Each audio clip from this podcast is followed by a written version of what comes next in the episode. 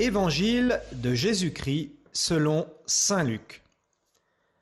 En ce temps-là, Jésus disait à ses disciples, Il est inévitable que surviennent des scandales, des occasions de chute, mais malheureux celui par qui cela arrive.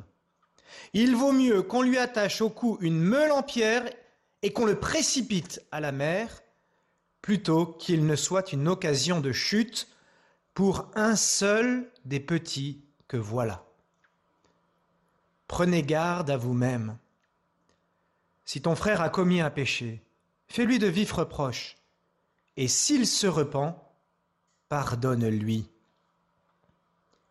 Même si sept fois par jour il commet un péché contre toi, et que sept fois de suite il revienne à toi en disant ⁇ Je me repens ⁇ tu lui pardonneras. Les apôtres dirent au Seigneur, Augmente en nous la foi. Le Seigneur répondit, Si vous aviez de la foi gros comme une graine de moutarde, vous auriez dit à l'arbre que voici, Déracine-toi et va te planter dans la mer, et il vous aurait obéi. Acclamons la parole de Dieu.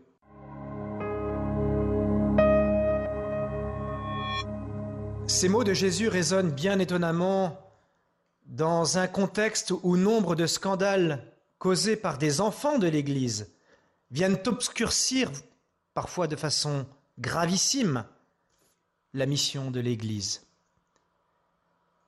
Jésus a institué son Église afin qu'elle soit le chemin et le but de notre salut.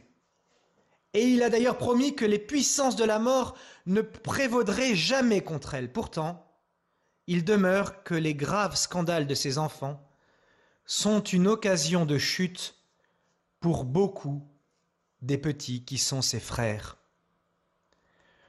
Aujourd'hui, les mots du Sauveur sont sans appel.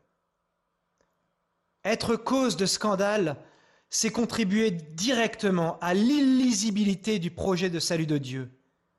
C'est rendre l'Église opaque, elle qui nous est donnée pour être la lumière du monde et en dehors de laquelle nul ne peut être sauvé être cause de scandale dans l'Église, c'est agir frontalement contre Jésus, ce qui est extrêmement grave, comme le Maître nous en avertit ce matin. Il est inévitable que surviennent des scandales, dit Jésus, des occasions de chute, mais malheureux celui par qui cela arrive. Il vaut mieux qu'on lui attache au cou une meule en pierre et qu'on le précipite à la mer, plutôt qu'il ne soit une occasion de chute pour un seul des petits que voilà. Souvent, face au scandale, on est tenté d'étouffer les affaires, de préserver les réputations à tout prix, de dissimuler par discrétion. Face au scandale, un chrétien balance souvent par constitution entre miséricorde et justice. Jésus, par ses paroles fortes, nous enjoint de considérer d'abord les victimes de scandale, qu'il appelle ces petits que voilà. Quand on sait quelle importance revêt le petit chez le maître, on saisit la force de son propos ce matin. Quand un scandale apparaît au grand jour, et tous le seront un jour ou l'autre, ici-bas ou là-haut, quand un scandale apparaît au grand jour, il ne faut pas balancer entre justice et miséricorde, mais considérer fermement que la première des miséricordes doit être de rendre la justice pour les victimes.